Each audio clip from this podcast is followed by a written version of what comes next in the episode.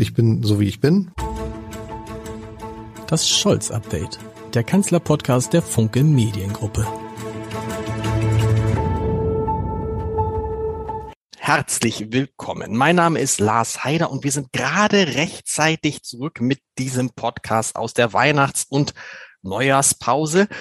Denn es ist ja richtig was los. Es gibt viel zu besprechen. Die Verteidigungsministerin Christine Lambrecht ist zurückgetreten. Olaf Scholz hat sich für uns alle überraschend für Boris Pistorius als den Nachfolger entschieden. Also damit für einen Mann statt für eine Frau. Allein das ist schon eine große Überraschung. Das ist ein Name, der in der Diskussion in den vergangenen Tagen gar nicht viel. Das ist auf SPD-Seite passiert. Und die Grünen haben in Lützerath das gefunden, was für die SPD vielleicht Hartz IV war. Das behaupten zumindest einige Kritiker. Und über all das will ich heute mit einem Mann sprechen, der ideal passt heute, denn er kennt sowohl die Grünen gut als auch die SPD. Denn es ist ihm etwas gelungen, was so vielen Menschen gar nicht gelungen ist. Er hat als Mitglied der Grünen für den SPD-Ministerpräsidenten in Schleswig-Holstein als Chef der Staatskanzlei gearbeitet, für Thorsten Albig, auch schon ein bisschen her, kennt aus dieser Zeit natürlich auch Olaf Scholz gut, weil die beiden ja sozusagen in äh, Parallelzeiten unterwegs waren. Und er ist dann von den Grünen in die SPD gewechselt, um Ministerpräsidentenkandidat bei der letzten Landtagswahl in Schleswig-Holstein für die SPD zu werden und ist jetzt Fraktionsvorsitzender der SPD in Kiel. Ich freue mich sehr auf den ehemaligen Grünen und jetzigen SPD-Mann, der das alles wunderbar einordnen kann, hoffentlich Thomas Losse-Müller. Herr Losse-Müller, schön, dass das heute geklappt hat. Wie überrascht waren Sie, als Sie heute hörten, wir müssen dazu sagen, wir zeichnen diesen Podcast am Dienstag auf, dass Boris Pistorius der neue Verteidigungsminister wird? War überrascht. Also erstmal Hallo und äh, wenn Sie meinen Lebensweg so beschreiben, hört es sich sehr, sehr kompliziert an. Ähm, aber vielleicht kommen wir dazu, dass da schon irgendwie eine Linie durchgeht. Ähm, ich war auch überrascht. Es waren ja viele andere Namen in der Diskussion, aber nicht so überrascht tatsächlich von Boris Pistorius, den ich zumindest gut kenne und den ja auch viele kennen als einen Innenpolitiker, der klare Kante spricht. Ähm, so ein bisschen äh, die Chance, einen neuen Peter Struck in die Verteidigung zu kriegen. Und äh, da ist er, glaube ich, ein sehr spannender Kandidat für. Aber das ist lustig, das war das Ziel. Vorher haben viele gesagt, eigentlich braucht die SPD einen weiblichen Peter Struck. Ne? Peter Struck ist so das, das, das Letzte, was man, woran man sich erinnert, als ein Verteidigungsminister, an dem man nicht zu meckern hat. Ja, ganz genau. Also das, also erstmal, das, er ist ja wirklich weit geschätzt, ähm, äh, auch über die Parteien hinweg gewesen. Das wird man in so einer Zeit ähm, im Verteidigungsressort gut gebrauchen können. Ich glaube, dass Boris Pistorius genau das Gleiche leisten kann. Er ist ja auch da ähm, jemand, der anerkannt ist über die Parteigrenzen hinweg. Ähm, und ich habe mir das nie ganz zu eigen gemacht, dass man jetzt die Erwartungen an so eine Rolle so überlagert. So, so groß ist der Pool insgesamt in der Politik und bei Politiker innen nicht, ähm, äh, dass man jetzt äh, 15.000 Erwartungen das Qualifikationsprofil nennen kann. Von daher finde ich das echt wirklich eine persönlich sympathische Wahl und eine starke Wahl. Was man sich bei Olaf Scholz immer fragt bei so einer Wahl ist, macht er das bewusst so, dass er niemanden nennt, der vorher schon genannt ist, weil er irgendwie schon Spaß daran hat, eben dass ihm niemand auf die Schliche kommen kann. Er ist ja immer jemand, der sehr überraschend bei seiner Personalauswahl ist. Das ist, glaube ich, das einzige Mal, dass er jemanden ausgewählt hat, den sich alle gewünscht haben, war Karl Lauterbach. So, aber der Name Pistorius fiel gar nicht vorher. Ist das auch ein Grund dafür? Also, was ich damit sagen will, ist, wäre der Name gefallen? Hätte Scholz sich das vielleicht nochmal überlegt? Das glaube ich nicht. Ich glaube nicht, dass das Teil seiner Erwägung ist. Also wir sind ja in einem, in einem zumindest regional hamburgischen Podcast. Und da finde ich es wichtig, nochmal zu sagen, wenn wir mal uns auf die Menschen angucken, die Olaf Scholz über die Jahre ausgewählt hat als Personal, dann ist Hamburg ja ziemlich stark aufgestellt. Ja. Also von Carsten Broster zu Melanie Leonard äh, zu Peter Tschentscher. Also es ist ja eine, Poli eine, eine Personalpolitik, die in langen Linien durchaus immer wieder überraschend, aber doch mit Blick auf Menschen geht. Also ich erinnere auch beispielsweise Christoph Krupp, äh, Chef der Staatskanzlei, mit dem ich damals zusammengearbeitet hat, jetzt Chef der BIMA, dann der Koordinator für Impfen. Also wirklich über, über lange Bekanntschaften, eine Orientierung auch auf ein bisschen Kapazität, Vermögen, vielleicht auch Klugheit ähm, ausgewählt. Ähm, und ich glaube, das ist eher die Politik von ihm. Und er kennt ja auch, also er kennt ja die Reihen sehr tief in der SPD, wer da so ist. Und da passt Boris jetzt in der, in dieser Konstellation, glaube ich, gut rein. Das wollte ich sagen. Die Entscheidende ist, glaube ich, dass Scholz jetzt jemanden gesucht hat, den er sehr lange kennt, ähm, dem man gut vertrauen kann. Boris Pistorius ist ungefähr so alt wie Olaf Scholz. Der eine, Boris Pistorius, ist Jahr 1960, Olaf Scholz ist 1958. Boris Pistorius ist mit 16 in die SPD eingetreten. Olaf Scholz mit 17. Also sie sind beide in dieser Phase Willy Brandt, Helmut Schmidt groß geworden. Die kennen sich lange über die Jusos. Und wenn man, wenn man weiß, dass Olaf Scholz vor vielen, vielen Jahren mal gesagt hat, dass es neben ihm in der Partei vor allen Dingen einen gibt, dem er vertraut und dem er Großes vorhersagt, nämlich Hubertus Heil, ähm, dann weiß man auch, dass das kommt alles aus der gleichen Ecke. Ne? Das heißt also, Olaf Scholz hat jetzt jemanden gesucht, A, den er gut kennt, dem er 100% vertrauen kann. Das sind die beiden Hauptpunkte. Ja, und, der, und von dem er weiß, dass er das kann, also dass er auch eine Nähe zu dem Ressort hat. Ich hätte, um ehrlich zu sein, aber nicht gesagt, dass die beiden gleich alt sind. Ich dachte tatsächlich, dass Olaf Scholz ein bisschen jünger ist. Und er ist tatsächlich ein Tick älter, ne? Also das mhm. ist, äh, und ich glaube, das Norddeutsche spielt dann im Zweifel gar keine Rolle. Vielleicht spielt auch eine Rolle, dass man jemanden suchte, der so ähnlich ist wie Hubert, Hubertus Heil, den man aber nicht äh, klonen kann und sich dann überlegt, wir nehmen äh, Boris Pistorius. D das Überraschende war ja auch, weil ja das fest äh, zementiert schien, dass Olaf Scholz ähm, eine Frau nimmt. Das ist dann jetzt egal? Oder deutet es darauf hin, dass er dann das Kabinett später nochmal umbaut? Das ein Kabinett entwickelt sich immer weiter. Ähm, ich finde, der Anspruch beim ersten Mal aufstellen, wo man viele Positionen auswählt, ähm, da finde ich es absolut richtig, ähm, auf die Parität zu gucken, weil es da möglich ist. Ich finde, es, es überlastet die Personalauswahl wenn man jetzt bei jedem Wechsel guckt, dass das Gleiche wieder passiert. Gäbe es eine größere Kabinettsumbildung, was ja denkbar ist, was ich jetzt nicht voraussehen würde, dann glaube ich, ist das ein wichtigeres Thema als bei so einer Einzelnachbesetzung. Was man noch nicht weiß, ob Nancy Faeser tatsächlich ähm, sich entscheidet, als äh, Ministerpräsidentenkandidatin in Hessen anzutreten, dann ist die Lage nochmal eine andere wobei dann ja wieder eine Frau weg wäre. Wie wichtig ist es, dass auf so einen Posten Verteidigungsminister jemand jetzt kommt, der schon über 60 ist? Dieser Posten gilt irgendwie als Schleudersitz.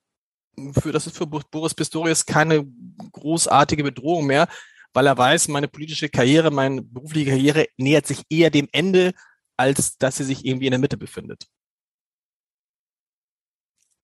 Das Maß an persönlicher Unabhängigkeit ist wichtig in dem Job. Ähm, der ja nicht einfach ist aus zwei Dimensionen. Das eine ist, mal verteidigungspolitisches, sicherheitspolitisches Leben wird tatsächlich ja in einem neuen Zeitalter. Da ist das Wort Zeitenwende wirklich richtig. Ähm, und gleichzeitig ist in der Organisation der Institution jetzt gar nicht so sehr die Führung von Soldatinnen und Soldaten und Ausbildung, sondern bei dem ganzen Thema Beschaffung, äh, die Strukturen, wie die Bundeswehr sich organisiert, auch das Verhältnis zur, zur Wehrindustrie, ähm, die Zeitenwende eben noch nicht gekommen. Ähm, da arbeiten wir in Strukturen, die sich seit 40, 50 Jahren teilweise festgefahren haben. Und also der Boris Pistorius, den ich kenne, dem traue ich es wirklich zu, an dieser Stelle ähm, jetzt nicht mit einem disruptiven Enthusiasmus ähm, und der dann oft auch zu kurz springt. Das haben wir ja unter Ursula von der Leyen ein bisschen gesehen sondern einfach mit einer relativ kühlen Kopf diese Strukturen anzugehen. Ähm, und dafür ist, Unabhängigkeit und auch ein bisschen, also eine gefestigte Persönlichkeit, die ähm, in der Lage ist, da cool mit umzugehen und ruhig und besonnen mit umzugehen, glaube ich, genau richtig. Was ich interessant finde, das können Sie sicherlich gut beurteilen, ist, wie die SPD mit dieser, mit diesen schwierigen Lagen umgeht. Sie ist ganz ruhig geblieben. Also wenn man sich vorstellt, dass ein Jahr der da schon ein SPD-Mann im Bundeskanzleramt ist. Und die SPD, habe ich das Gefühl, fast noch ruhiger und eingeschworener ist als während der Bundestagswahl. Was ist denn da mit dieser Partei passiert, die ja, wir erinnern uns, früher kaum war sie an die Macht, dann kamen natürlich die Ideen, wie es eigentlich sein könnte und eigentlich müsste man und jetzt ist doch ein SPD-Mann an der Macht und der setzt das nicht um und dann fing es an, nach drei, vier, fünf, sechs Monaten zu rumoren.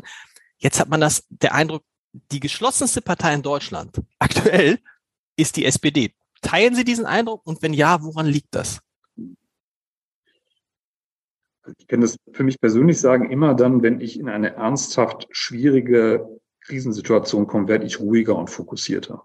Das ist, glaube ich, auch eine Eigenschaft, die man haben muss, wenn man diesen Job macht. Also sich aufzuregen, weil die Dinge aufregend sind, führen ja meistens nicht dazu, dass man zu einer guten Lösung kommt.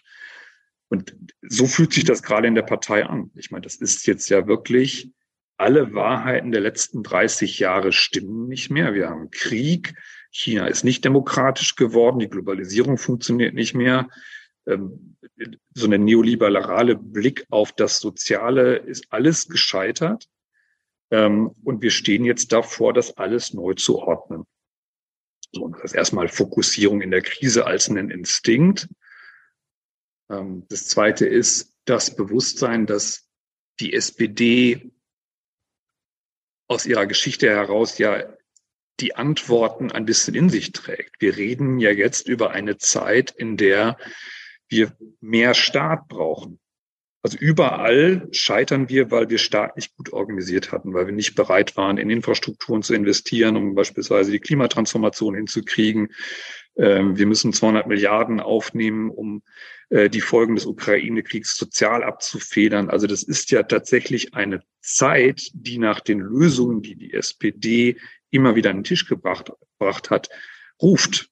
Ähm, und da kommt, glaube ich, ein ganz, also so ein ganz interessanter, wie ich auch finde, spannender Moment ran, wo wir wissen, das ist jetzt eine Zeit, in der wir wieder Politik machen können und dürfen und uns gar nicht so sehr aufregen müssen über irgendetwas Oberflächliches, sondern es geht jetzt um den Kern der Sache. Und das Dritte ist, ähm, am Ende, und das hat auch ein bisschen was jetzt mit meiner persönlichen Lebenserfahrung zu tun und meinem Wechsel, die SPD ist ja in dem Bewusstsein, dass wir die letzte Partei sind, die noch so viel Verankerung überall in Gesellschaft hat, dass wir den Laden irgendwann zusammenhalten können, dass wir dieses Scharnier sein müssen, ähm, gestärkt in dieser Krise. Und wir haben viel geschafft. Mindestlohn, Bürgergeldreform, 200 Milliarden Entlastung, ähm, äh, auch das, was wir jetzt äh, also in, in der strategischen Zeitenwende geschafft haben. Das ist ja eine ganze Menge für so ein Jahr Bundespolitik. Wir kommen gleich nochmal dazu mit dieser Verankerung, weil da können Sie auch nochmal beschreiben, warum aus Ihrer Sicht offensichtlich die Grünen diese Verankerung nicht haben oder nur in bestimmten Teilen der Gesellschaft. Ich habe mich gefragt, welche Rolle Kevin Kühnert eigentlich dabei gespielt hat. Es war genau dieser Kevin Kühnert, der ja auch so ein bisschen der Gegner von Olaf Scholz war, der Kevin Kühnert, der Aufwühler, der die Partei also wirklich äh, äh in, in Wallung gebracht hat und der jetzt Generalsekretär ist, wo man erst dachte, boah, wie soll das gut gehen? und wo man ja nach einem Jahr Generalsekretär Kevin Kühnert sagen muss, boah, die Partei funktioniert und der Kühnert hat offensichtlich einen Plan, der aufgeht, oder?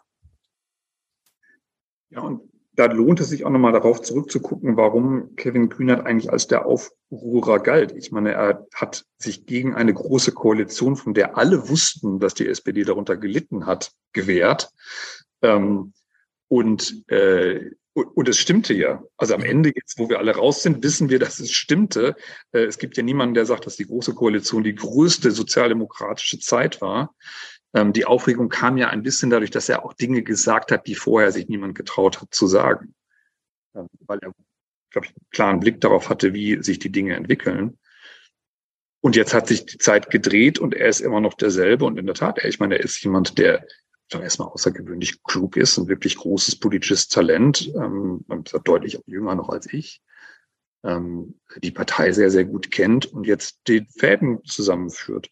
Und das auch gar nicht so sehr jetzt als ähm, der, der alleinige Impresario, sondern im Team mit Lars Klingbeil, Saskia Esken und ähm, auch Serpil Medjatle hier aus, aus äh, Schleswig-Holstein als Stellvertreterin ähm, sehr ruhig, sehr im Hintergrund. Ähm, auch sagt, ich muss die Dinge erstmal mir angucken und lernen.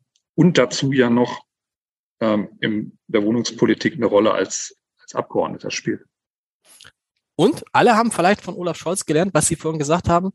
Es nützt nichts, wenn man sich aufregt. Ne? Also wenn die Zeiten ja. eh aufregend sind, dann äh, auch, auch Kevin Kühnert hat da so eine, eine Souveränität hat er immer schon ausgestrahlt, aber er ist auch sehr ruhig geblieben und vielleicht würde ich mich Ihre Einschätzung einmal interessieren. ist allein dadurch, dass äh, mit Frau Lambrecht die Achillesferse dieser Regierung weg ist, gibt es eine Chance für die SPD, dass in dem Bereich relativ schnell Ruhe einkehrt. Das glaube ich auch. Sie nicken mit, Sie nicken mit dem Kopf. Ich, ich, ich nicke und ja. ich sage, das glaube ich auch. Ähm, und ähm, das ist also in dem Bereich natürlich auch jetzt wirklich wahnsinnig nötig, dass wir da ein bisschen Ruhe reinkriegen. Ähm, ich habe, ich bin ja noch nicht so lange Politiker. Ich habe ja viele Dinge vorher gemacht ja. ähm, und viele Sachen neu einschätzen gelernt. Äh, und eine Sache, die ich gelernt habe als Politiker, ist, dass wenn man jemanden schlechte Kommunikation vorwirft, dass eigentlich schon die Akzeptanz ist, dass die Lösung und das, was inhaltlich gemacht worden, richtig ist. Ähm, und das trifft auf Olaf Scholz natürlich in Reinform zu. Es gibt das ja ist aber, das sind, aber kann es nicht auch schlechte Kommunikation und schlechte Entscheidungen geben? Nee, dann würde man ihm, dann würde man ihm die schlechte würde Entscheidung man beides vorwerfen. Okay. Also genau. das, aber der Vorwurf, also es ist immer so, also, also man, es ist, passiert ja häufig, dass Menschen unzufrieden sind, aber wissen, dass sie das Ergebnis nicht angreifen können, weil es tatsächlich A das Richtige entweder ist oder weil sich jetzt eine wirkliche Mehrheit dahinter versammelt hat. Und dann wirft man schlechte Kommunikation vor. Ähm, und das finde ich ist in Reinform und mit einem wirklich großen Widerhall ähm, auch eine der Bewertungen von Olaf Scholz. Aber was heißt es für Christiane, äh, Christine Lambrecht? Der warf man ja auch schlechte Kommunikation vor, aber eben auch schlechte Entscheidungen. Das ist so. Ich so. kann das im Detail gar nicht so sehr beurteilen. Ähm, äh, aber es ist klar, also es gab jetzt einfach äh, ein paar Dinge, die ich auch persönlich ähm, nicht mochte. Ich mochte das äh, Silvestervideo nicht. Ähm, und ich hätte mir auch eine andere Rolle und Rollenverständnis gewünscht. Aber ähm, das, da haben wir jetzt Boris Pistorius, der da rangehen kann. Aber das ist ein interessanter Punkt mit der Kommunikation, weil natürlich Scholz immer die schlechte Kommunikation vorgeworfen wird. Und man kann es auch so drehen und sagen, das ist eigentlich das größte Kompliment für die Arbeit. Und dann ist ja immer die Frage, das haben wir in diesem Podcast sehr, sehr oft besprochen, was ist für ein Politiker, das würde mich Ihre Einschätzung auch interessieren, was ist für einen Politiker eigentlich wichtiger, dass er gute Arbeit macht oder dass er gut darüber spricht? Die Gegner von Scholz sagen natürlich, naja, es nützt ja nichts, wenn er gute Arbeit macht, wenn er sie den Menschen nicht erklären kann. Na, die, die Wahrheit ist, man, man wird nicht, man ist als Politiker im Sinne von Wahlerfolg nicht erfolgreich, wenn die Menschen nicht wissen, dass man gute Arbeit macht. Ähm, man ist auch nicht erfolgreich, wenn man die Menschen nicht wissen, wofür man steht. Ähm, das ist einfach so. Nur das alleine würde ja nicht reichen. Also mein Verständnis von Politik und auch der Grund, warum es mir so großen Spaß macht, jetzt Politik zu machen, nachdem ich diese vielen anderen Dinge gemacht habe, ist, das geht ja richtig um was. Mhm. Also wenn wir schlechte Arbeit machen würden, dann ist das ja nicht nur, dass wir ein schlechtes Zeugnis kriegen oder nicht befördert werden würden wie in einem normalen Unternehmen, sondern dann geht eine ganze Menge funktionieren Dinge nicht in Gesellschaft. Ähm, und von daher ist mir schon extrem wichtig, dass 80 Prozent muss immer inhaltliche Arbeit sein, muss immer sein, das Richtige machen. Da muss auch der Fokus drauf sein. Ähm, und dann muss ich die anderen 20 Prozent gut darauf verwenden, zu erklären, was ich tue. Warum haben so viele Menschen das Gefühl, dass sie Politiker nicht verstehen? Sie haben es gesagt, Sie haben unter anderem früher für die Weltbank gearbeitet, in verschiedenen Bereichen waren Sie tätig. Und man hat immer das Gefühl, oder viele haben das Gefühl, die sagen mir nicht die Wahrheit, die antworten nicht auf Fragen, gerade bei Olaf Scholz. Ich verstehe nicht, was die sagen. Es gibt irgendwie den schönen Satz äh, von Florian Schröder, dem Kabarettisten, Kabarettist, der sagt, ähm, es nützt ja nichts, wenn Olaf Scholz viel redet, wenn er dabei nichts sagt. Also ich stelle mir diese Frage ja auch. Ich habe ja eine Wahl verloren hier in Schleswig-Holstein, auch ziemlich böse. Und das war ganz interessant.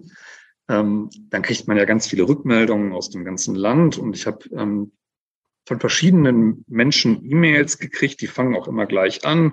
Ich habe 40 Jahre lang SPD gewählt, aber diesmal nicht, weil. Mhm. Ähm, und zwei, drei von denen haben lange E-Mails geschrieben, wo ich dachte, boah, da ist wirklich jemand, ah, der schreibt dich an. Und hat auch irgendwas zu sagen. Also kommt aus einer Position, wo du merkst, da hat sich jemand richtig Gedanken gemacht. Habe ich die angerufen und es sind eigentlich immer drei Dinge. Das erste ist, wir haben ein Verteilungsproblem. Es gibt wirklich viele Menschen, die sagen, meine Rente reicht nicht oder man, ich konnte jetzt nicht sparen. Also das, das klassische Verteilungsthema. Gibt durchaus auch ein Thema von, glaube ich, Entfremdung zwischen Politik und den Menschen, um diese ganzen Fragen von Identitätspolitik, sozialen Fragen. Also das Genderständchen, das ja jetzt nur ein Beispiel ist, steht ja für die Tatsache, dass jetzt Gruppen und Menschen und gesellschaftliche, äh, gesellschaftliche Milieus mehr Anteil an Gesellschaft haben, mehr Deutungshoheit kriegen, mehr Repräsentanz in der Öffentlichkeit haben. Ähm, äh, klar, also je mehr Frauen in der Politik sind und eine Stimme kriegen, desto weniger sprechen Männer. Da ist schon, das passiert schon auch. Also das, ähm, äh, der immer böse benannte äh, alte weiße Mann, also dass das eine Unzufriedenheit gibt, das merkt man in diesen Gesprächen auch. Und das ist schwierig zu lösen. Das ist eben ein Aushandlungsprozess, in dem sich Gesellschaft ändert. Aber der dritte Teil, und das finde ich den spannendsten, ist, die Menschen haben das Gefühl, dass der Staat ihnen nicht mehr die Leistung bringt wie früher. Mhm. Das Krankenhaus ist marode, die Schule ist marode. Ich soll jetzt auf mein Auto verzichten, aber ich habe gar keinen Bus. Ähm, die Straße kriegt ihr nicht gebaut. Die Chinesen kaufen hier alles weg. Was tut ihr dagegen? Ähm, und da merkt man, dass ein Teil der Entfremdung von einem Teil von Gesellschaft, der ja auch für die SPD enorm wichtig war, immer auch als Wählerschaft, also auch zwischen der SPD und, und diesem Teil, wirklich der Rückzug des Staates aus so einem aktiven, bewussten, ich bringe Leistung ist. Ganz anders als beispielsweise als in Asien. Also ein demokratischer Staat hat ja verschiedene Quellen, warum die Menschen akzeptieren, okay, ich akzeptiere, dass ihr mich jetzt regiert. Die eine ist, dass ich wählen kann, dass jeder eine Stimme hat. Die zweite ist, dass es fair zugeht, dass die Gesetze sauber angewendet werden, dass es transparent ist. Und die dritte ist, dass ich Leistungen bringe. Genau. Im Idealfall hat man alles drei. Ja, in dem Idealfall hat man alles drei. Und diesen, wir bringen Leistung, das haben wir ein bisschen vergessen. Ich habe im Wahlkampf immer häufig über das Faxgerät in den Gesundheitsämtern gesprochen und man erntet sofort Lachen. Also da merkt man das wirklich ganz, ganz erschreckend, weil alle nur noch müde lachen über den Staat, der das mit der Digitalisierung nicht hinkriegt. Und das ist schon, glaube ich, Teil von Entfremdung und auch nicht mehr Vertrauen da rein, dass der Staat noch leistungsfähig ist. Und das, das heißt also, das heißt also, das heißt also, man, man, man nimmt, man stellt fest, die liefern nicht mehr dasselbe, weil die nicht mehr dasselbe liefern, geht der Respekt vor diesem Staat zurück? Ja, und auch das oh. Vertrauen darin, also mhm. die, weil die gerade die Menschen wissen, dass sie den Staat brauchen, um sie zu schützen. Also es ist das Vertrauen darein, dass wir die Dinge gemeinsam besser hinkriegen als jeder alleine. Mhm. Also das und das, also Vertrauen in den Staat heißt an dieser Stelle ja wirklich, ich habe Vertrauen darin, dass ich in der Gemeinschaft der Menschen um mich herum die Dinge so geregelt kriege, dass ich geschützt bin. Und das Vertrauen geht weg das Vertrauen, dass ich, das sind ja alles Menschen, die wissen, die nicht da stehen und sagen, ich bin so klug, ich bin so reich, ich habe so viel geerbt, ich schaffe das ganz alleine, sondern das ist eben die große Mehrheit der Menschen, die wissen, ich brauche die Gemeinschaft um mich herum, ich brauche das Kollektiv um mich, ich brauche den Staat um mich herum, damit mein Leben gut ist. Das sind die Menschen, die jetzt gerade enttäuscht sind. Aber ist das am Ende auch der Grund gewesen, warum Olaf Scholz Bundeskanzler geworden ist und bis heute ja auch wenn man die Bundeskanzlerfrage stellt, nach wie vor vor Friedrich Merz, vor Robert Habeck auf Platz eins ist, weil die Leute schon das Gefühl haben, okay, der ist nicht besonders emotional und der hat Schwierigkeiten und diese Schwierigkeiten liegen vielleicht in seiner Natur. Das muss man überlegen, in seiner Natur. Er kann es einfach, er ist einfach kein großer Rhetoriker, er hat kein Charisma. Aber ich habe das Gefühl bei, oder wir haben das Gefühl bei dem, der durchdringt die Dinge und der arbeitet unglaublich hart. Ja, und er ist kein Egoist. Und er ist kein Egoist, genau. Also das, ist den, der Kern. das ist der, das ist der Kern. Und bei Ihnen ist sehr interessant, sozusagen der Vorwurf damals gegen Sie kam von äh, äh, Daniel Günther und ich glaube, es war gar kein Vorwurf. Daniel Günther hat sich damals, Ministerpräsident in Schleswig-Holstein, Ihr Gegenkandidat, damals gewundert, warum nominieren die den? Der ist ja wie ich. Hm. War das ein Kompliment für Sie damals? Nein, weil ich bin, also ja, wir sind uns ähnlich, wir sind beides nette Menschen, die ähm, einen erstmal anlächeln, wenn man sie, wenn man einem begegnet. Wir haben eine komplett unterschiedliche Art von, also Idee von Politik. Also ich glaube, dass Politik was verändern muss und dass Staat den Job hat, genau diese Dinge zu leisten, über die wir gerade gesprochen haben. Daniel Günther ist ein Konservativer, der möglichst wenig Politik und wenig Staat will.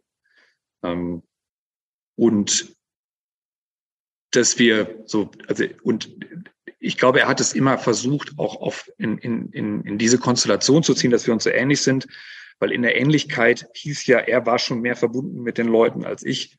Ähm, und wir haben doch sehr große Unterschiede auch mit dem, was wir so wollen von Politik. Und, und hieß natürlich auch, Moment, also wenn da, wenn da zwei sind, die so ähnlich sind, dann nehmt doch lieber den, der schon mal fünf ja, äh, Jahre Ministerpräsident gewesen ist. Genau, und der auch ja. nicht so anstrengende Sachen ah. sagt und über Inhalte reden will. Wobei, das ist vielleicht, handeln wir das kurz ab, es ist ja schon interessant, dass Daniel Günther auch so im Vergleich ähm, äh, mit anderen Politikern so ein bisschen als das Gegenmodell gilt und sie damit auch, als jemand, der es geschafft hat, durch die Politik eben nicht so zu werden, wie das viele andere geworden sind, sondern ich sag mal, ein normaler Mensch zu bleiben, den man auch verstehen kann, wenn man ihm zuhört. Während ja meine Erfahrung ist mit vielen Politikern, man staunt, junge Politiker sind zwei, drei, vier, fünf, sechs Monate in der Politik und fangen dann an zu sprechen, wie Leute, die seit 30 Jahren in der Politik sind. Zumindest den Vorwurf kann man weder Daniel Günther und auch Ihnen nicht machen. Wie erhält man sich das, dass man sozusagen dass die Leute sagen, ich verstehe, was der von mir will. Das ist ja auch das, was man vielen anderen Politikern vorwirft, dass man eben nicht versteht, was sie von ihnen wollen. Da ist natürlich nicht für Daniel Günther sprechen. Also erstmal, man muss wirklich vor Daniel Günther an der Stelle ja wirklich den Hut ziehen. Er hat dieses Konzept des Landesvaters, vorher war das ja Peter Harry Carstens mhm. bei uns, absolut modernisiert. Also es ist eben jetzt nicht äh, Glühwein, sondern Joggen. Ähm, es ist nicht ähm, das mit äh, irgendwo mit den Bauern ein Bier trinken, sondern die Betonung von Familie. Also das, das, das, das, die Art und Weise, wie ich mich präsentiere als Landesvater, hat sich geändert. Das ist wirklich sehr stark und auch sehr erfolgreich. Ähm, ich kann für mich sagen, ich habe einfach vorher ein langes anderes Leben geführt. Ich ich würde jetzt sehr lange brauchen, mir Politikersprech anzuerziehen ähm, und habe auch einfach auch, auch zur Frustration meiner Teams öfter Schwierigkeiten, mich in die Formate einzugewöhnen. Aber das ist ein interessanter Punkt, wenn, Sie, wenn, man, wenn man direkt, ich sage von der Uni direkt in die Politik geht und das gar nicht anders lernt, aber wenn man es dann mal wie Sie anders gelernt hat, dann verlernt man das vielleicht auch wieder nicht. Sie haben es vorhin angesprochen, die SPD, finde ich auch einen interessanten Punkt, ist vielleicht die letzte Partei, die überall verankert ist. Ähm, und daraus klang, die Grünen sind es nicht. War das der Grund, warum Sie von den Grünen zur SPD gegangen sind? Hm.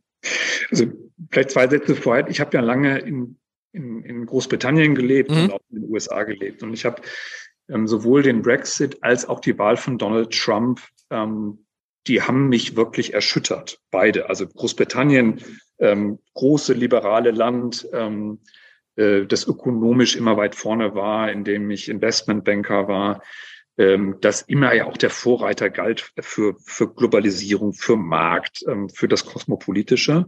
Und zack, ähm, entscheidet eine, eine Mehrheit sich dagegen, und zwar mhm. explizit dagegen, gegen Experten, gegen Technokratie.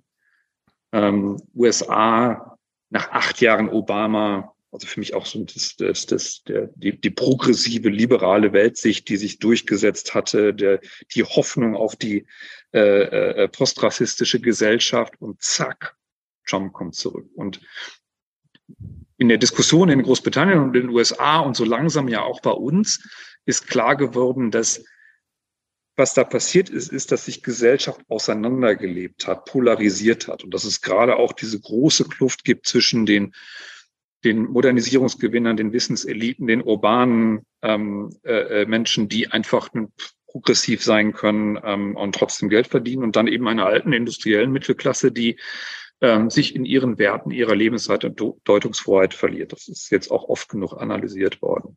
Und ich halte das, das ist noch keine akute Gefahr in der Bundesrepublik, einfach weil wir aus einer anderen Tradition kommen, aber es passiert bei uns. Wir erleben, dass sich Stadtteile auseinanderleben. Ähm, ich kann das für mein eigenes Leben sagen. Also ich bin jetzt eigentlich das, der, der Posterboy dieser kosmopolitischen äh, akademischen Modernisierungsgewinnerklasse. Ähm, ich habe den Kontakt verloren gehabt über viele Jahre zu dem normalen und eben auch zu den, den, den sozialen Milieus, denen es nicht so gut mhm. geht. Es hat sich für mich geändert, als ich aufs Dorf gezogen bin. Im Übrigen, da bin ich mit einmal sozusagen ja nicht mehr in in Ottensen oder in Düsternbrook oder ähm, in der P Street unterwegs gewesen oder in Notting Hill, sondern äh, war dazu gezwungen, ähm, äh, mich wieder breiter aufzustellen. Hab da, ähm, das hat mich schon verändert. Und ja, die Grünen, ohne dass ich ihnen das vorwerfen will, sind natürlich die Partei dieser Modernisierungsgewinner.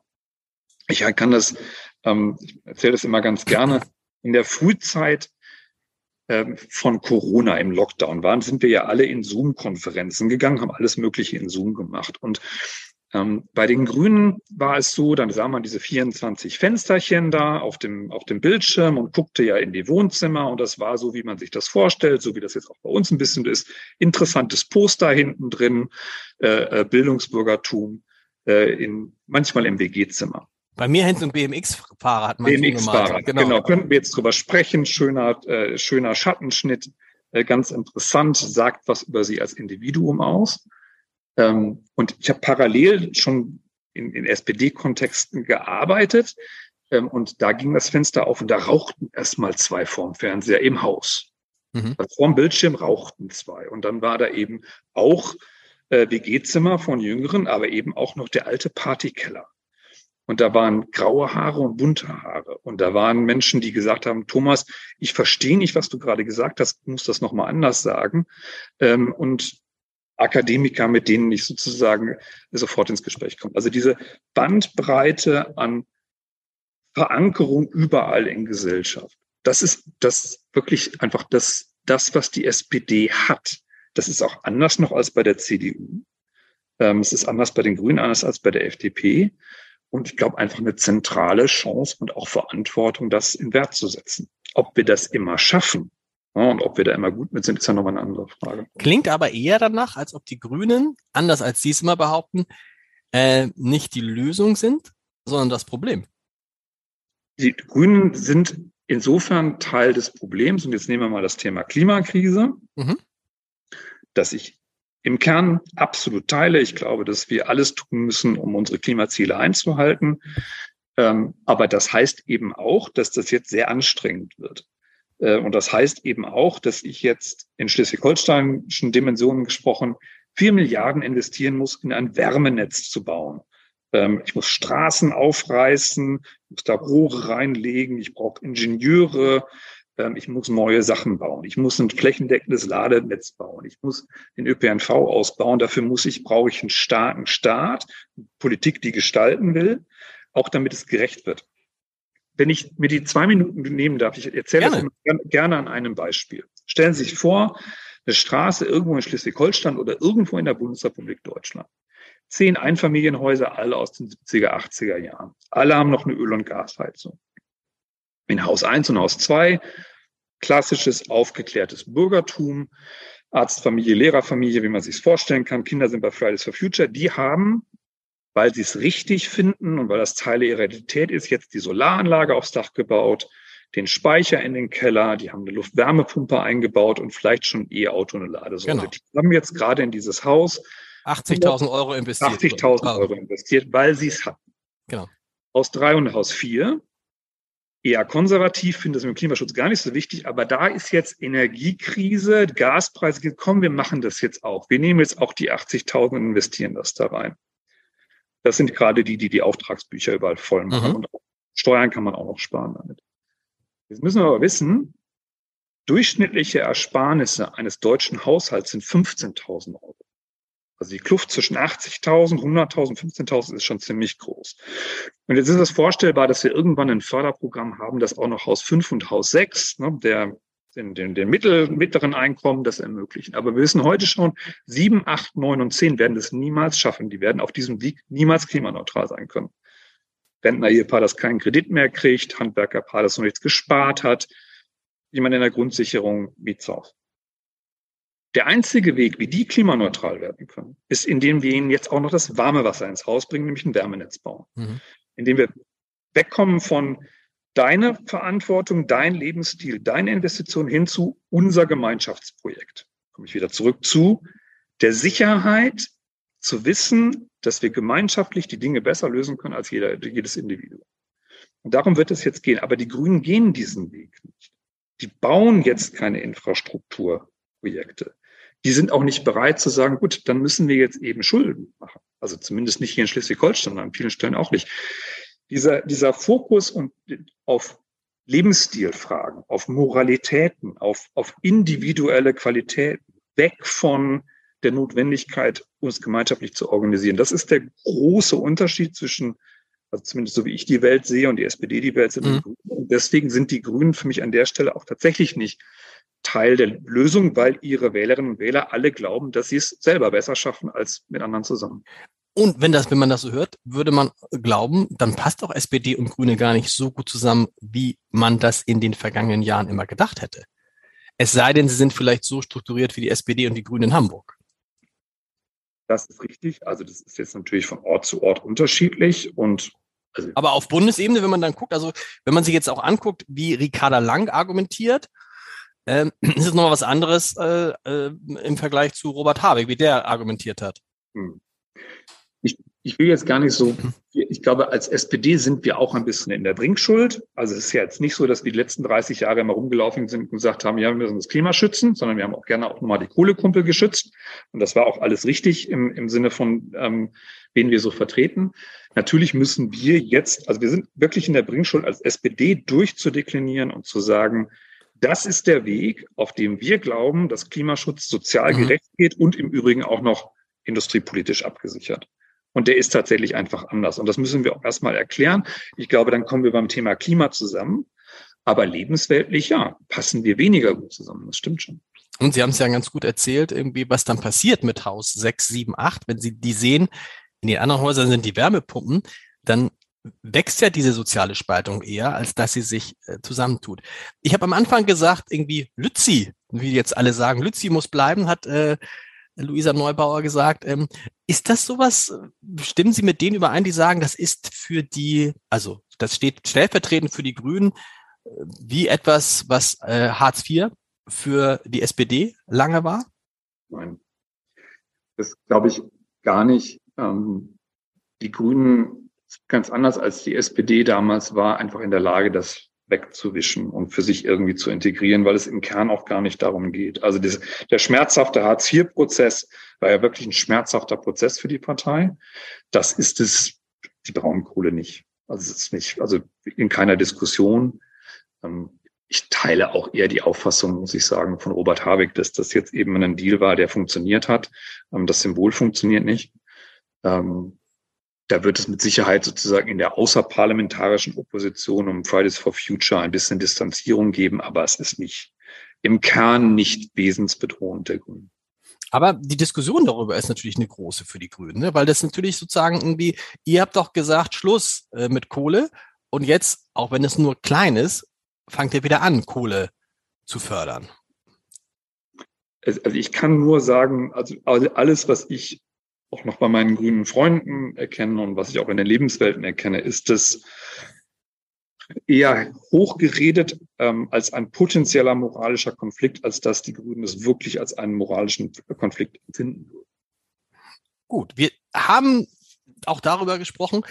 Wenn Sie auf das Jahr jetzt gucken, was vor uns liegt, das zweite Jahr der Ampelkoalition, eine neue, ein neuer Verteidigungsminister, die alte Verteidigungsministerin weg, ähm, der Kanzler, der kritisiert für seine Kommunikation, was vielleicht auch ein, ähm, äh, ein, ein Kompliment sein kann. Wie wird das zweite Jahr für Olaf Scholz im Kanzleramt? Ich glaube, es wird ähm, einfacher, weil jetzt war ein Jahr da, dass die Menschen im Land Vertrauen in ihn entwickelt haben und jetzt ja auch erst merken, was alles geliefert worden ist. Ähm, also wir werden durch diesen Winter gut durchkommen. Wir werden keine großen sozialen Verwerfungen haben. Wir kommen wirtschaftlich gut dadurch. Jetzt kommen ein paar sehr große Projekte auf uns zu, die wichtig sind. Einwanderungsgesetz, Zuwanderung neu organisieren, Fachkräfte, Kindergrundsicherung, also ja durchaus ein paar echt dicke Bretter, die zu bohren sind. Ähm, und es ist ja vielleicht auch das Jahr, in dem wir uns überlegen müssen, wie die europäische Ordnung und auch der Zusammenhang, die Zusammenarbeit äh, mit der Ukraine und Russland nach dem Ende des Krieges sind. Also wirklich große Fragen. Ähm, und ich würde für mich aus meiner Perspektive immer noch dazu, setze, dazu setzen, dies ist das Jahr, vielleicht noch mit dem nächsten und dem übernächsten, wo wir entscheiden müssen, was für ein Industrieland wir sein mhm. wollen. Mhm. Also die Frage, wie wir uns in dem ja dramatisch gewordenen Wettbewerb nicht nur mit China, sondern auch mit den USA positionieren, muss dieses Jahr entschieden werden. Auf Landesebene die Frage, wie wir regionale Wirtschaftsförderung machen, im Bund wirklich bei der Frage Subventionen und ähm, auch bei der ganzen Frage, ähm, darf der Staat Firmen unterstützen? Wie ist das Beihilferegime auf der in der Europäischen Union? Und wenn ich jetzt mal diese drei Punkte nehme, dann sind das ja ähm, drei ganz fundamentale Politikfragen, die wir in letzten, also von einer Grundsätzlichkeit, die wir vielleicht seit 30 Jahren nicht mehr hatten. Also es wird auch politisch ein ziemlich spannendes Jahr. Das, das wird es absolut. Ich kann sie nicht weggehen lassen, ohne zu fragen, was denn der Rest des Landes von Schleswig-Holstein lernen kann. Denn wir wissen, die Schleswig-Holsteiner sind in jedem Jahr in dieser äh, man kann von der Befragung halten, was man will, aber sie ist so konstant. Die Schleswig-Holsteiner sind immer die glücklichsten Menschen in Deutschland. Und der Ministerpräsident, das werden Sie jetzt nicht so gern hören, aber ist der beliebteste Ministerpräsident in Deutschland. Man hat das Gefühl, wenn man in Schleswig-Holstein lebt, dann kann man eigentlich nichts passieren. Gibt es irgendwas, was die anderen Länder von diesem Land lernen können oder ist es schlicht die Nähe zu Dänemark? Ja, es, es, ist schon, es ist eine bestimmte Form von Unaufgeregtheit. Also hier ja. ist niemand gerne aufgeregt. Ähm, also wenn Sie hier einen politischen Skandal kreieren wollen, dann müssen Sie schon richtig was liefern. Das hat ja aber auch gut geklappt in der Vergangenheit von Schleswig-Holstein, muss man sagen. Ja, aber das waren schon, also wenn, dann war es immer ganz war richtig, ins Regal. Oh, ist Regal, genau. Ähm, also diese Unaufgeregtheit, ähm, äh, die manchmal missverstanden wird als ein bisschen dröge sein, was es gar nicht ist. Die Menschen sind sehr warm und sehr herzlich. Ähm, das kann man sich in jedem Fall abgucken. Und ich finde einfach, das gibt einen sehr, es ist schwierig, nicht glücklich zu sein, wenn einem jeden Tag irgendein Stück Natur begegnet, das einfach ganz unglaublich großartig ist. Also wenn mal so der Seeadler über den Kopf geflogen ist, dann ist der Tag gut, da kann passieren, was passiert. Hat es auch damit zu tun, dass die Schleswig-Holsteiner ist, dass es ihnen gut gelungen ist, über all die Jahre die Schönheit dieses Landes zumindest in Teilen für sich zu behalten? Also, ähm, wir wissen alle, ne, aber ich, auch selbst ich habe neulich jemanden getroffen, ich konnte es gar nicht glauben, ähm, der mir dann sagte, er sei noch nie auf Sylt gewesen. Da bin ich fast in Ohnmacht gefallen. Aber als ich dann anfing von Glücksburg, von äh, Kappeln, so von Plön zu reden, da guckte er mich an, als ob das überhaupt, als ob er gar nicht wüsste, dass es in diesem Land liegt. Also genauso. Ich habe mit meiner Familie vor ein paar Jahren äh, diesen Traumurlaub, den alle haben, nach Nordkalifornien gereist und waren da auf den Farmers Markets und dass man immer so glaubt, was man machen muss. Und jedes Mal kamen wir irgendwo und dachten, das machen wir aber schöner. Ähm, also selbst äh, äh, der New England, das berühmte New England, äh, da ist es an der Schlei tatsächlich schöner. Da haben Sie was Wahres. Vielen Dank. Nächste Woche geht's weiter mit dem Scholz-Update. Ähm, mal gucken, ob Nancy Faeser bis dahin zusagt. Ich hoffe sehr. Äh, vielen Dank. Ich danke Ihnen, das hat Spaß gemacht.